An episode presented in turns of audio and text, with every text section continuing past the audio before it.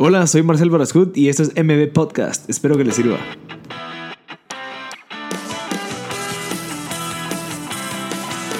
Hola a todos, gracias por sintonizar MB Podcast. Estamos en el episodio número 30.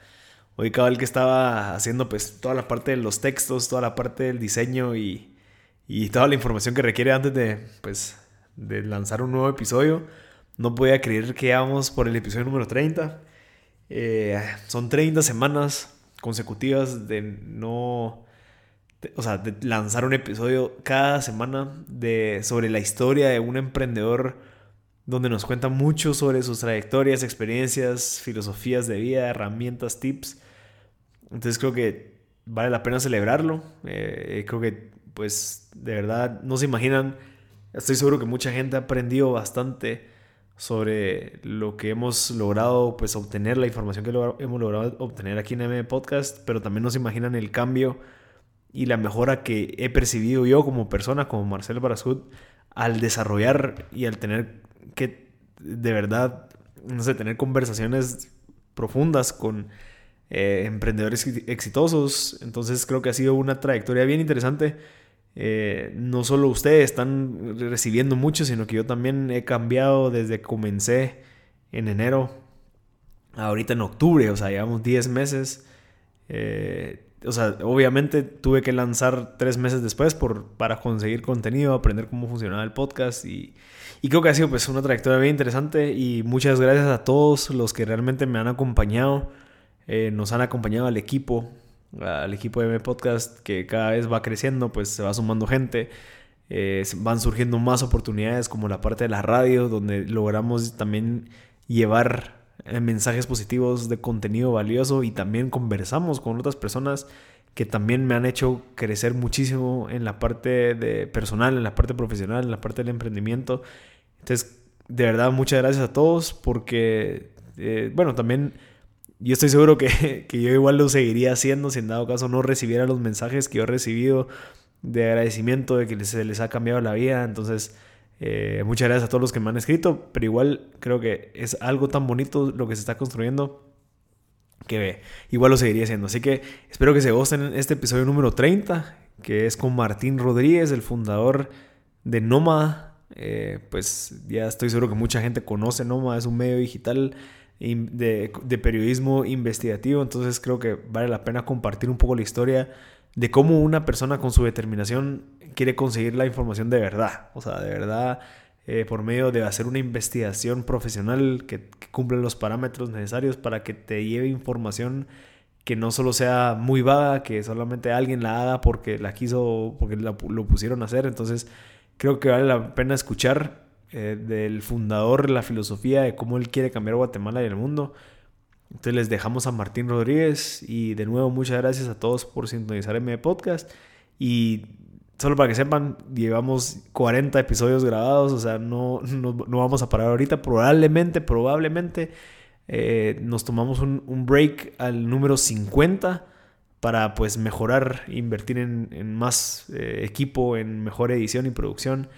Pero eso está, veremos todavía. Así que eh, sigan sintonizando M Podcast y espero que les siga brindando de verdad el contenido desde el número 1 hasta el número 30 que soy de contenido excelente que te pueda cambiar la vida. Así que muchas gracias a todos por sintonizar M Podcast y si saben de alguien, si saben de alguna persona que le pueda servir la historia, compartirlo. Sería genial que estos mensajes, esta, estas conversaciones le lleguen a todo Guatemala, a todo el mundo, a toda Latinoamérica. Eh, y, por cierto, estamos buscando gente, si nos quiere apoyar en la parte de poder desarrollar eh, Latinoamérica. Así que les dejo esa idea porque queremos expandirnos, agarrar a más gente, a más emprendedores de Centroamérica, Latinoamérica, México, para poder seguir obteniendo este tipo de contenido. Así que disfrútense el episodio número 30 con Martín Rodríguez. Eh, ya estamos grabando audio, Martín. Eh, tenemos aquí conmigo a Martín Rodríguez Pellecer, que es el fundador y CEO de Noma. Noma es un medio independiente, me gusta decirle independiente y transparente, eh, que busca pues, encontrar la verdad de muchas situaciones creo que políticas y de qué está pasando en Guatemala. No sé si ya están en Centroamérica. No, de momento nos encontramos en Guatemala. Sí, es muy intensa Guatemala. sí, todavía hay demasiado por comer. Entonces, Martín, muchas gracias por tu tiempo. Bien agradecido. Muchas, muchas, gracias, Marcel, por la invitación. Un gusto estar acá. Y contanos en qué estás ahorita, cómo va todo el proceso, pues, de tu startup. Pues en Noma siempre es estar innovando en dos cosas, que es en la parte periodística y cómo podemos hacer mejor periodismo y, y que tenga más impacto, que, que, sea más soberano en su distribución y, y que no dependa tanto de, de Facebook. Y y también tratando de, de, explicar mejor el país, de, de, profundizar, de hacernos las preguntas que no nos estamos haciendo. Y por otro lado, en la parte empresarial, que también es un reto para los medios de comunicación en el mundo, que tenemos que innovar eh, de modelos de negocios. Eh, la innovación en la que más estamos apostando es nuestra agencia de contenido, que es poner a disposición del mercado nuestras capacidades de diseño, de video y sobre todo de storytelling. Ok, excelente. Me tenido una pregunta en la parte de, del desarrollo de Noma. Eh, ¿Cómo han logrado, o sea, quería usar un ejemplo de muchas plataformas que ahorita que están dando noticias de la persona que da la entrevista o la persona que busca la información es muy superficial. Eh, no sé si te has dado cuenta, en muchos te metes a investigar de algo, te sale algo que lo escribió una persona que vos dices, pucha, que tal vez no le interesaba escribir eso porque está muy vago. ¿Cómo han hecho ustedes para realmente darle la importancia, o sea, transmitir la importancia a la persona que está escribiendo eso para hacer un buen trabajo? Pues somos un equipo muy comprometido de cinco periodistas, eh, un fotógrafo, una videógrafa, tres diseñadores, un programador y dos programadoras, dos productoras eh, audiovisuales adicionales. Y, y, entre todos, y además de la desarrolladora institucional, community manager, la, la encargada de estrategia y, la administradora, eh, y, mi asistente, y entre todos, que somos como 15, 17, eh, entre tiempos parciales y, tiempos completos, intentamos contar el país y, con los periodistas, pues intentamos que no importa si es un texto corto o es un texto enorme, tiene que estar bien hecho y contestar preguntas y no dejar cabos sueltos para que nuestra comunidad de usuarios entre a la página y, y sienta que aprendió algo y, y, que comprendió algo mejor. Exacto. Porque en el año 2018 en todo el planeta, si o sea, no es que uno compre un periódico entero y así tenga una imagen del periódico. Cada artículo del medio a uno le va a dar una imagen completa de qué es el medio, entonces cada reportaje, cada análisis tiene que estar redondo para, para que no sea una decepción en esa mínima oportunidad que tenemos de llegar a, a los ojos de una persona. Mira, y estás diciendo que no, no promueven mucho la parte de Facebook. Lo que decides de que jalás más gente directamente a tu página. No, o sea, ahorita todavía la mitad de nuestros usuarios vienen de Facebook. Ah, ok. Pero creemos que periodísticamente no es sano y tenemos que diversificar nuestras fuentes de ingresos de la audiencia hacia el newsletter que pueden recibir todos los días en la tarde, hacia WhatsApp, hacia Instagram, hacia Twitter, hacia mejorar nuestra capacidad de que nos encuentren los buscadores de Google. Eh, a eso me refiero, a diversificar nuestras fuentes de ingreso de audiencia. Buenísimo, si quieres vamos a la parte tuya. ¿Cómo fue que comenzó Noma? Eh, si quieres después nos vamos para atrás para entender un poquito toda tu trayectoria como emprendedor, pero ¿cómo surge Noma esa necesidad de darle a la gente información transparente y, y que de verdad nos sirva a los eh, guatemaltecos? Pues es mi segundo startup. El primero que fue un fracaso éxito fue Plaza Pública. ¿Cómo, cómo dijiste? Fracaso éxito. Fracaso éxito porque tenía elementos de éxito y elementos de fracaso, que es lo que nos toca a todos los, los emprendedores y lo que nos toca a, a los periodistas.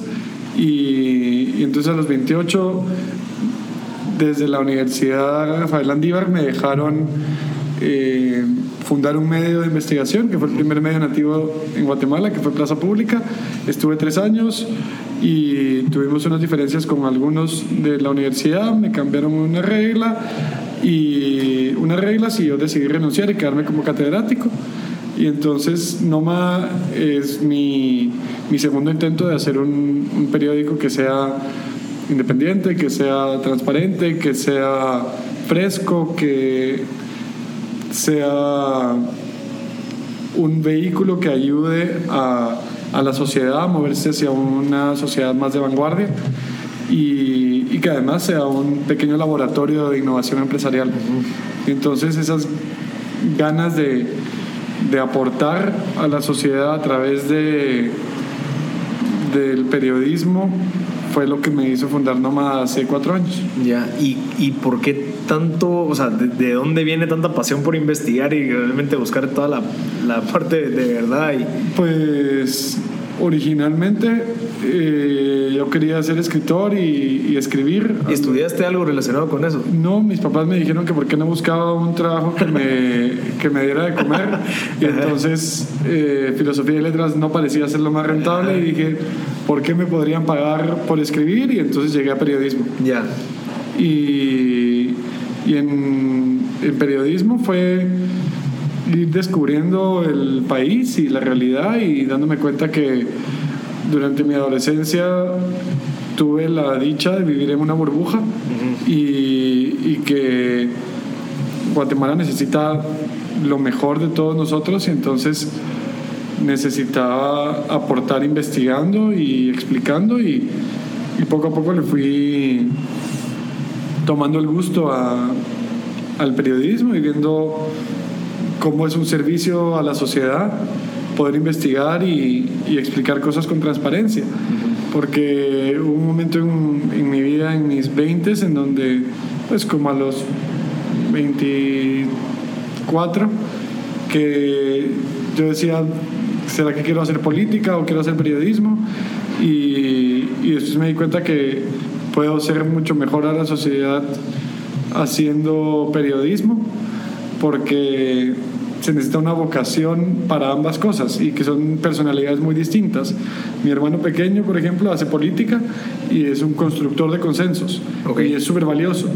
Y a mí me gusta investigar y, y, exigir que la sociedad tenga estándares de ética más altos. Yeah. Y entonces me encanta descubrir conspiraciones y me encanta eh, transparentar hechos.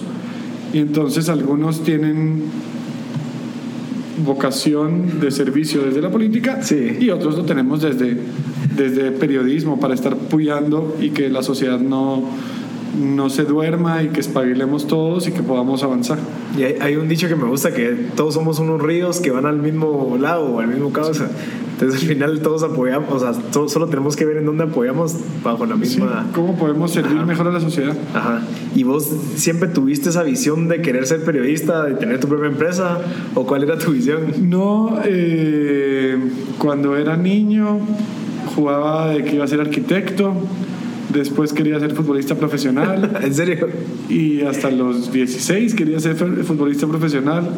Eh, y hubo una convocatoria en la que era una convocatoria pública para ir a, a hacer exámenes para pasar a la sub-17 y me quedé como a dos rondas de la final y, y fue por una lesión eh, muy boba eh, que me pegaron un pelotazo en el ojo. Okay. y entonces eh, miraba como plateado en la esquina del ojo y fui al oculista y y me dijo, mira, ¿quiere ver plateado así y seguir jugando o deja de jugar tres semanas? Yo dije, pero si yo voy a jugar tres semanas, pierdo mi oportunidad de ser futbolista profesional. Y nada, eh, perdí mi oportunidad de ser futbolista profesional. ¿Ya no ves plateado? Eh, ya no veo plateado, por dicha. Eh, y entonces así busqué otros derroteros y, y la escritura era uno y después fue eh, periodismo y estudié relaciones internacionales, pero lo que más me gusta es la parte, es periodismo. Mira, y de la parte de tu niñez, me, o sea, comentaste que, que sentís la dicha de haber vivido una burbuja. ¿Por qué? Sí, eh, porque mi papá y mi mamá trabajaron mucho uh -huh. y entonces nunca nos faltó nada. Eh, y mis dos hermanos chiquitos y yo vivimos en una familia con todas las necesidades satisfechas de amor, disciplina, eh, educación académica, eh, vínculos familiares y sociales y nunca tuve que preocuparme de mi futuro hasta que tuve 18 años. O sea, eh, y eso en una sociedad como la guatemalteca es una fortuna enorme y una responsabilidad muy grande. Y, y entonces, pues nada, gracias al trabajo de mi papá y de mi mamá, pude vivir en esa burbuja en la que todos los niños y adolescentes deberíamos eh, crecer.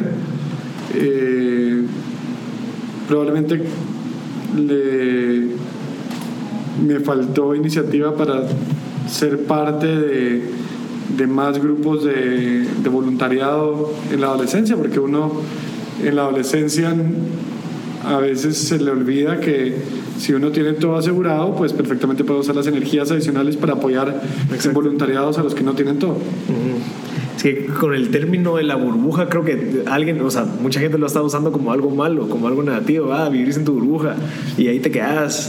Pues. Eso te lo quería preguntar. Eh, em, es como este nuevo término del privilegio, que al principio cuando lo empecé a escuchar y alguien me decía, claro, sos un privilegiado, no me gustaba la palabra porque no es que sea un privilegio, es que es lo mínimo que deberíamos tener todas las personas. Ya como la pirámide de Maslow.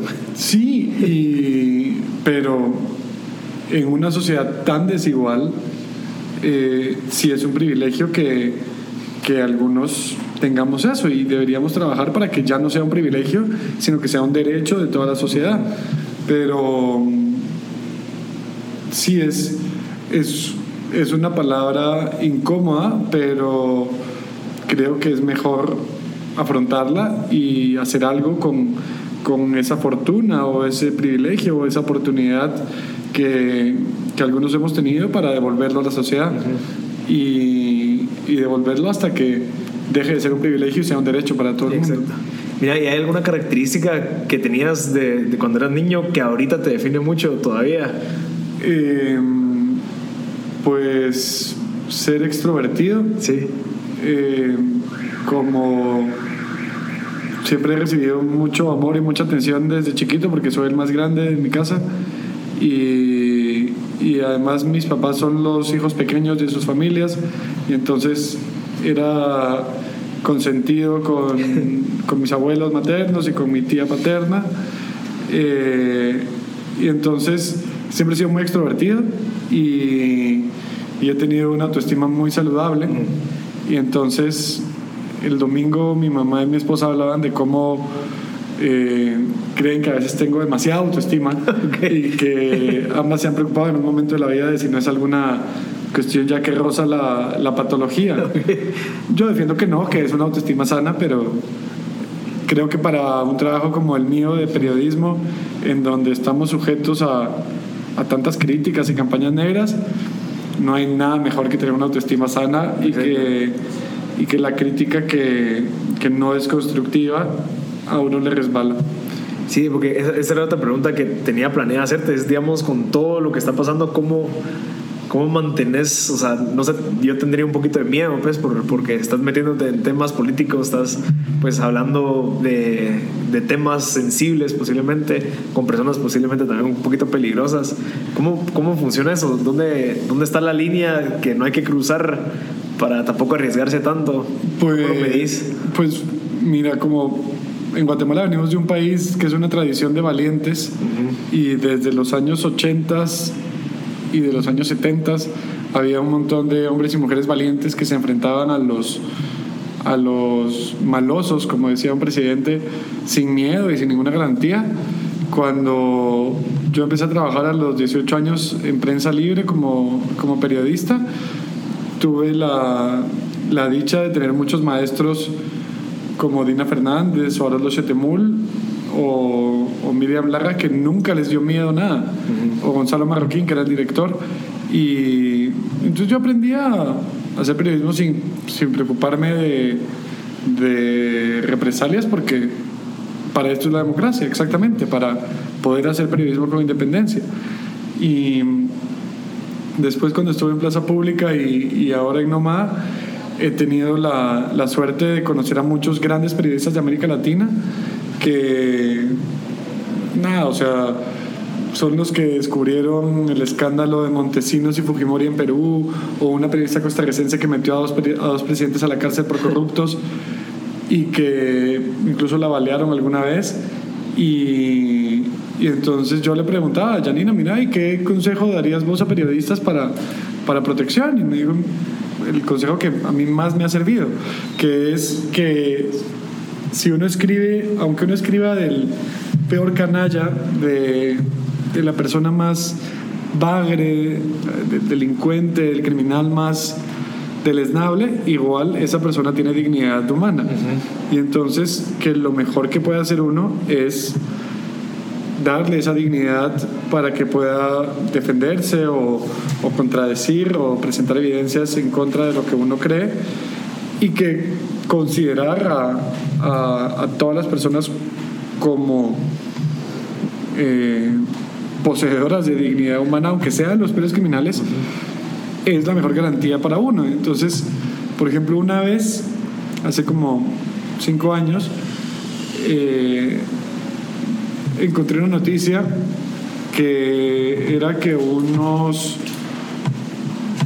de Chiquita Banana en Izabal en los noventas habían contratado a una familia acusada de narcotraficante de, para asesinar sindicalistas.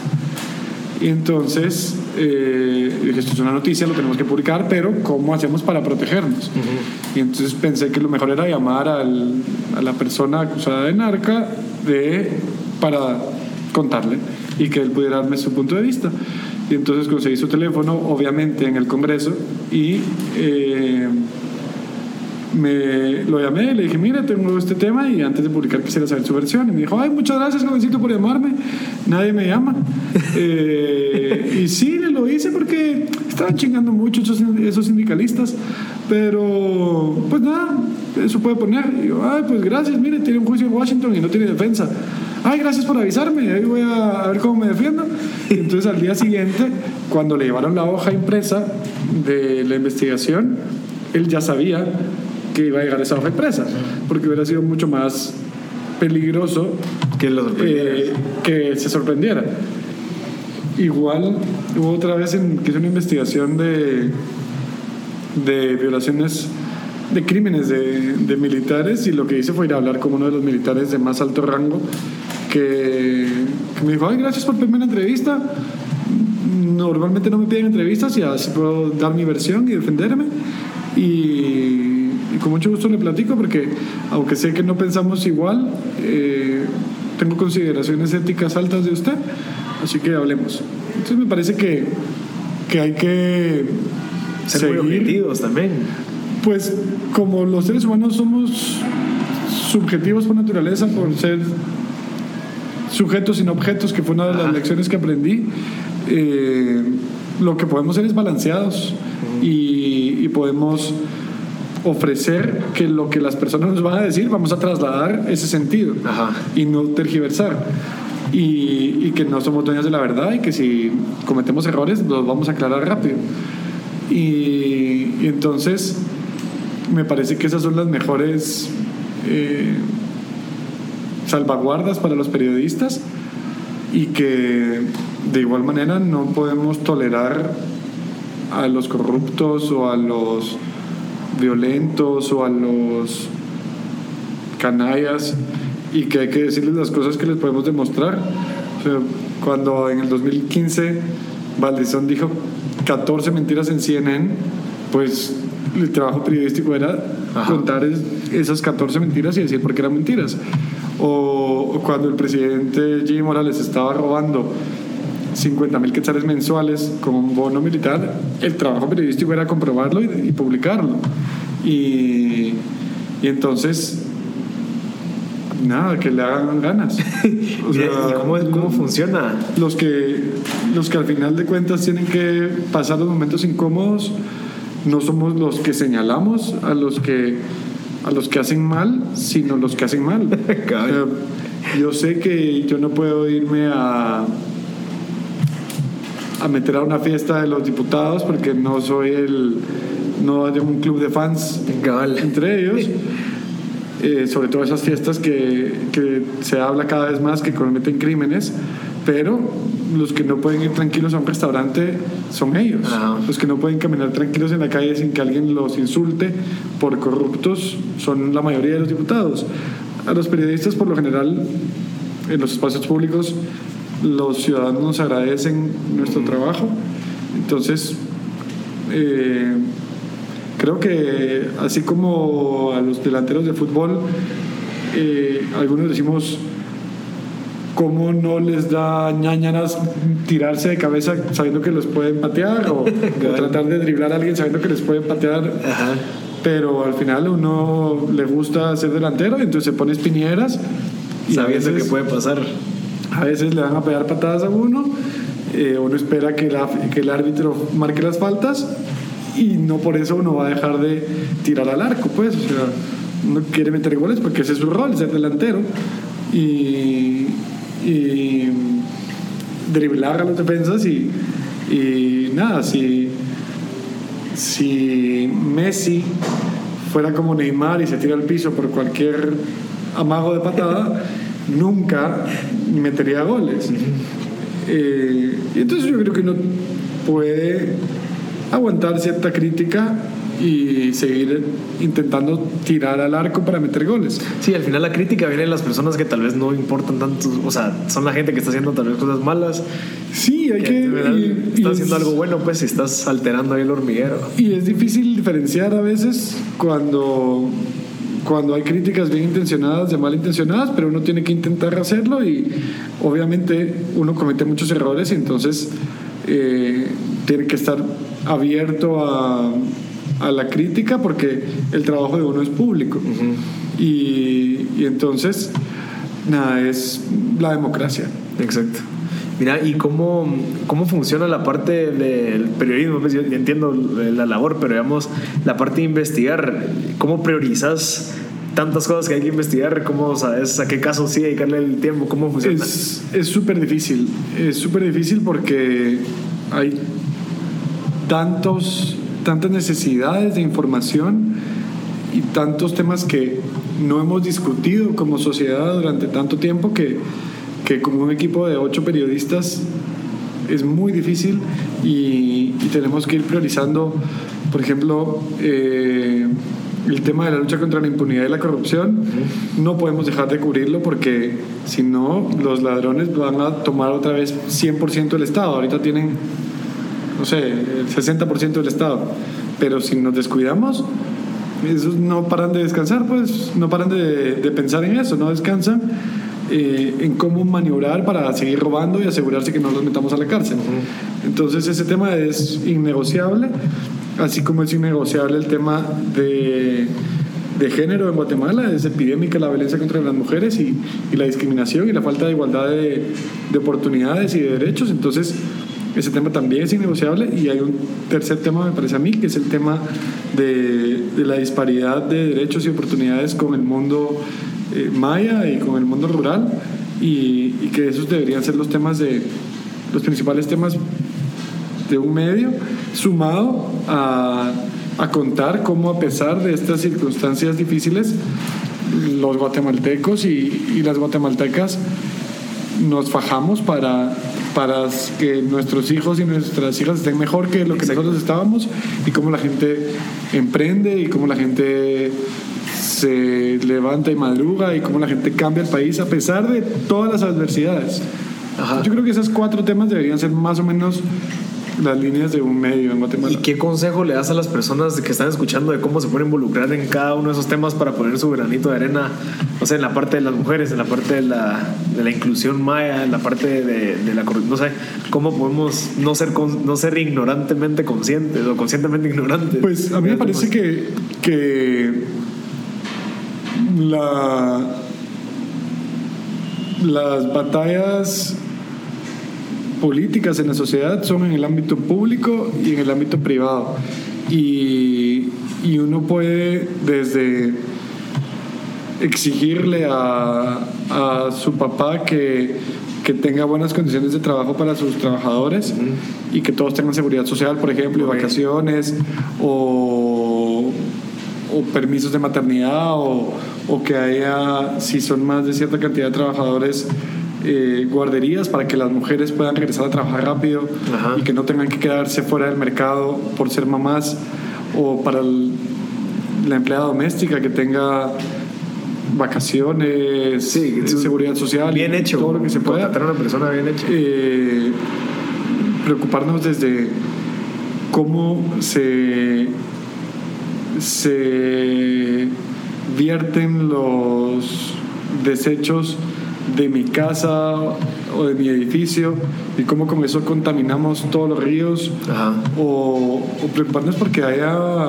prácticas más justas y más democráticas en todos los espacios, desde, por ejemplo, en las sobremesas, con las familias extendidas, con tíos y primos, todos hemos pasado por eh, el tío eh, pesado que es racista y es machista y suelta comentarios racistas y machistas en la mesa y todos medio se ríen o se quedan callados, incómodos y, y no, es intolerable. O sea, ¿cómo así que alguien va a decir que las mujeres son inferiores o que los indígenas son inferiores o que la comunidad gay es inferior y quedarse impune? Me parece que, que deberíamos cuestionarlos y, y, y puyarlos y, y decirles que no, que esa no es la vida, porque nadie se los dice, o sea, como ni siquiera se informan, sino solo conversan entre personas que tienen la misma visión del mundo Exacto.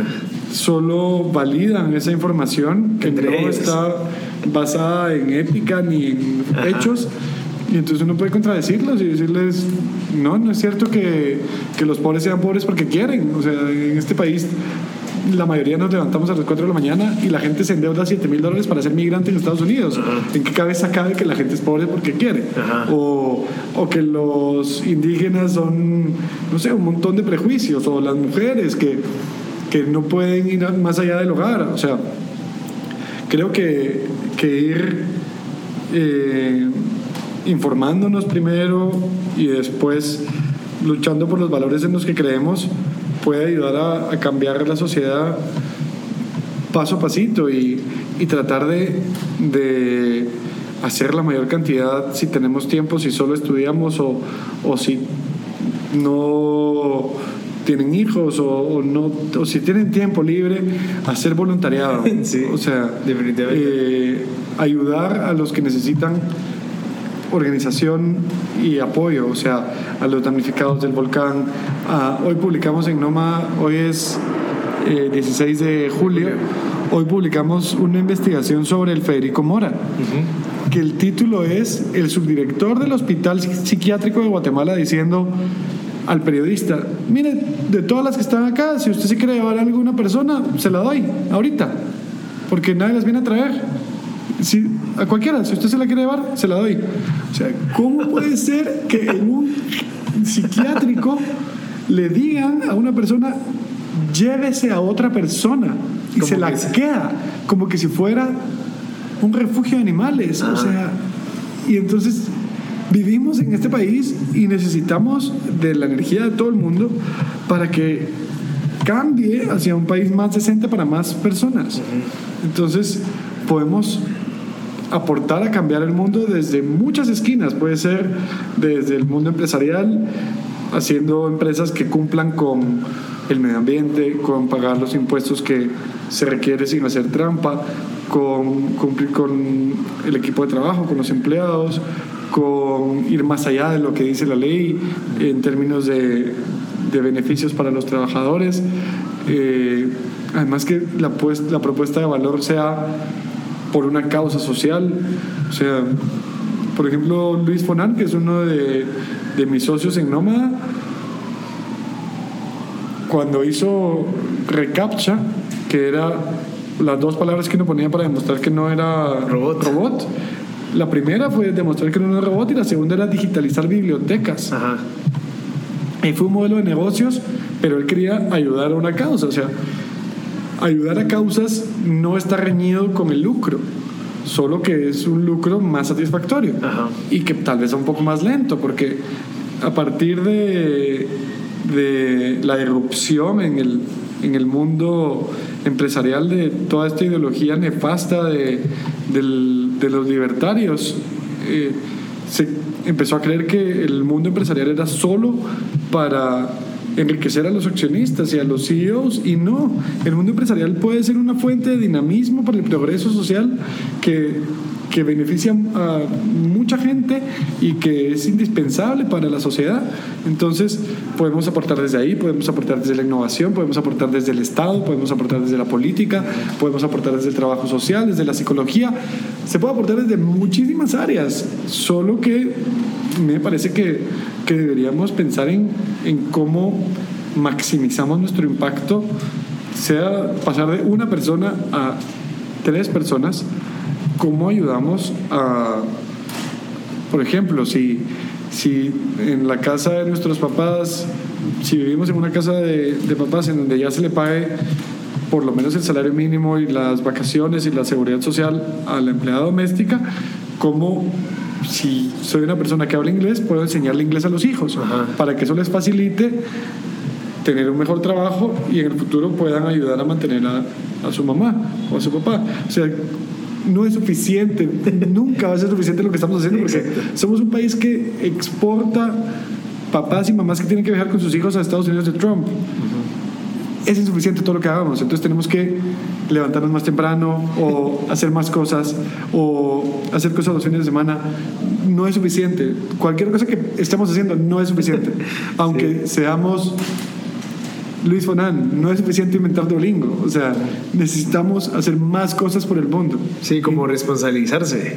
Creo que, creo que todo eso es responsabilizarse de que el cambio, o sea, si vos no haces nada, estás sacrificando o estás o sea, arriesgando el futuro de personas porque te estás quedando con tu conocimiento viendo tele en vez de no, voy a apagar la tele y voy a ayudar a alguien. Sí. Ir a mejor organizar la basura, poner cosas de reciclaje Sí, y decirle a sí. mi papá, papá, mira, ¿por qué no haces un, un cabal, un espacio para que las mamás de tu empresa pongan a su hijo así ellas pueden regresar a trabajar? Sí, además que eso las va a empoderar, Exacto. entonces la educación de los hijos va a ser mejor.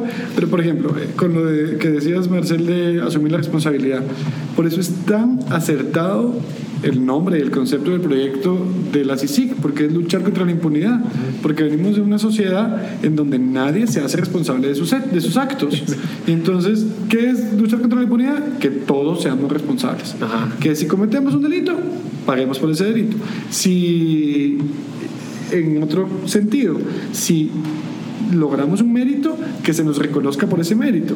Porque yo tengo la fortuna de trabajo mucho y puedo enviar a mis hijos a una educación de calidad y tengo tres semanas de vacaciones al año.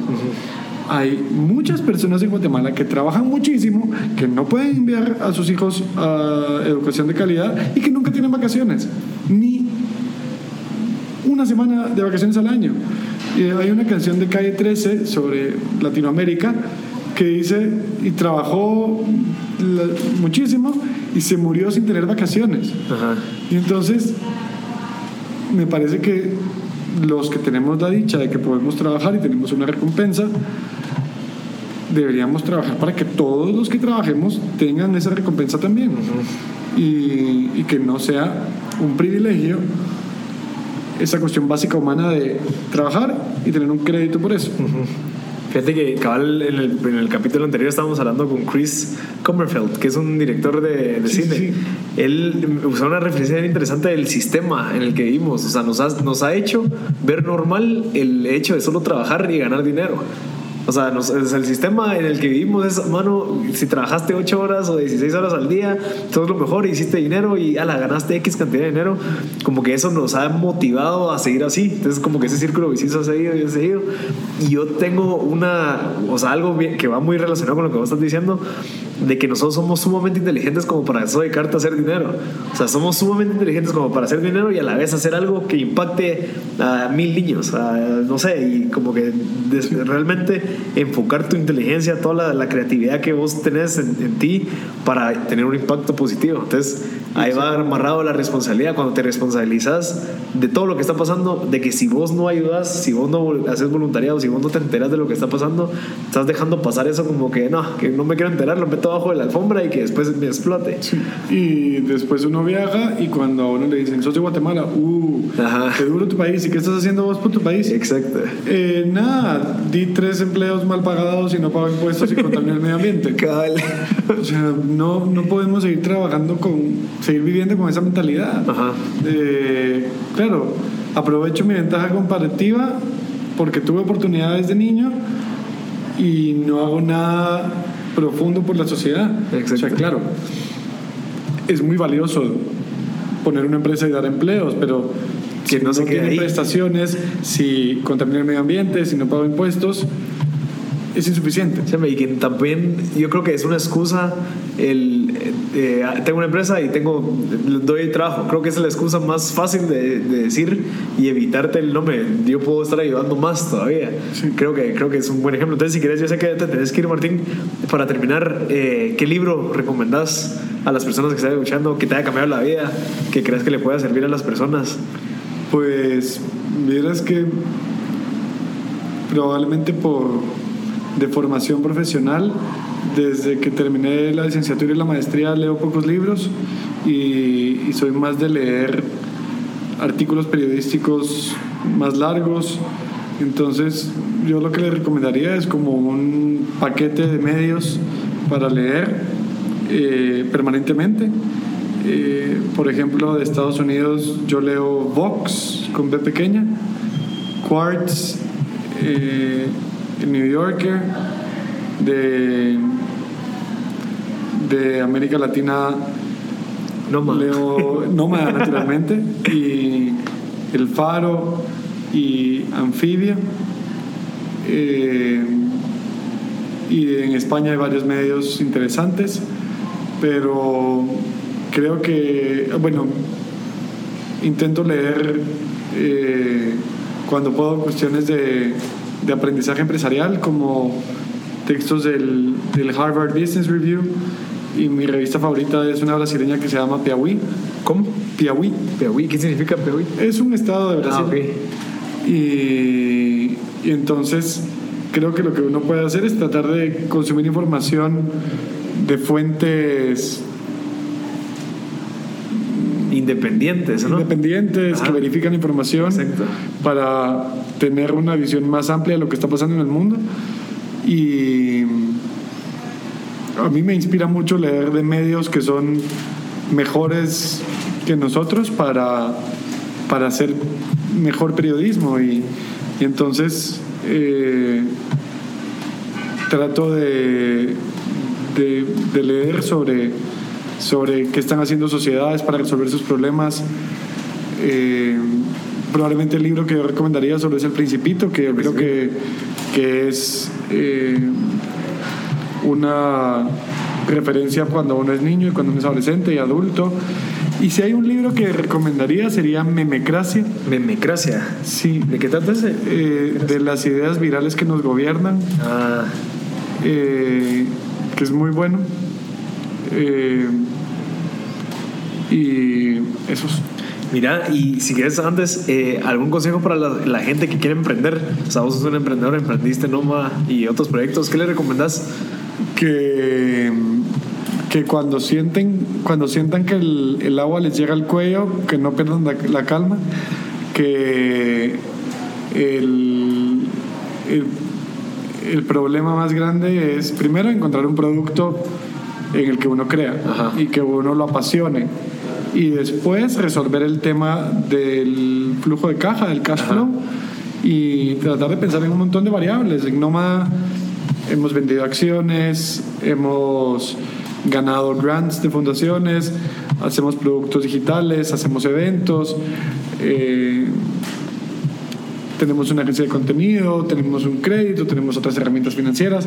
O sea, lo importante es no darse por vencido eh, y, y así como los delanteros de fútbol cuando tienen tres defensas, uno diría, este ya se puso a temblar y, y, está estresado y pues nada, solo agarran la pelota, cambian de lado, la pasan, la piden después otra vez Ajá. Y es de, de, no perder la, cordura y, y saber que, que las cosas van a estar mejor y ser optimista y, y quizás un consejo podría ser leer mucho y formarse antes en el core business, eh, en la parte central del negocio.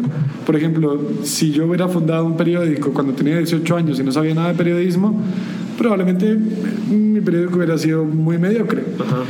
Si es el segundo medio que fundo a mis 32 años, 31 años, con 15 años de experiencia previa, las posibilidades que tengo de que sea exitoso es mucho más son mucho más altas y yo le recomendaría aprender con los negocios de otros. O sea, Sí. yo aprendí a hacer periodismo en un medio grande como Prensa Libre, que me enseñó mucho y me enseñó cosas que, que no son como a mí me parece que deben ser, pero si no hubiera aprendido ahí o no hubiera aprendido a, a emprender desde la Universidad de Landívar, hubiera sido mucho más difícil emprender ahora. Exacto. Entonces, eh, creo que, que es un aprendizaje continuo y que no hay recetas, Sí. sino, sino lo que hay que hacer es echarle muchas ganas y, y despertarse antes que todo el mundo, y acostarse después que todo el mundo y, y cuidar la salud. Eh, yo hago yoga, eh, les recomiendo Core Yoga, Eh, es muy bueno y, y lo ayuda a uno a, a tratar de mantener un equilibrio en la vida. Perfecto, Martín. Muchas gracias por tu tiempo. Con mucho gusto, Marcel. eh, Creo que cons- conseguimos mucha información valiosa, así que gracias. Adiós, Martín. Mucho gusto. Adiós. Gracias a todos por haber sintonizado M Podcast. Este fue el episodio número 30 con Martín Rodríguez Pellecer, el fundador de Nómada. Espero que les haya servido bastante, que cambien o que aprendan de los consejos que él nos brinda, de cómo podemos mejorar dando nuestro granito de arena. Así que muchas gracias a todos, de verdad. Eh, Ese es el episodio número 30. Creo, creo que es un milestone bien importante porque desde un principio que yo comencé dije no, no quiero pasar una semana sin darle contenido genial y de verdad valioso a, mis compatriotas, a, gente de mi edad, de la generación que tanto estamos en búsqueda de este contenido. Así que muchas gracias a todos, de verdad. Y espero que este camino pues sea mucho más y que sigamos creciendo mutuamente. Y se los agradezco bastante. Eh, estoy seguro que mucha gente se ha familiarizado mucho con mi voz. Me encantaría pues conversar con ustedes, juntarnos. Probablemente vamos a empezar a planear algún tipo como de evento para conocernos a toda la gente que, que es fan de M Podcast, pues juntarnos, eh, contarnos historias, cómo hemos mejorado y, y hacer networking. Así que gracias de verdad. Y espero que sigan sintonizando los demás episodios. Se vienen buenísimos. Ahorita se viene tal vez, bueno, viene un hombre eh, la otra semana y se viene una racha como de cuatro mujeres. Así que va a estar, va a estar interesante aprender de- también de mujeres emprendedoras que están teniendo impacto. Así que muchas gracias a todos y gracias por sintonizar M Podcast.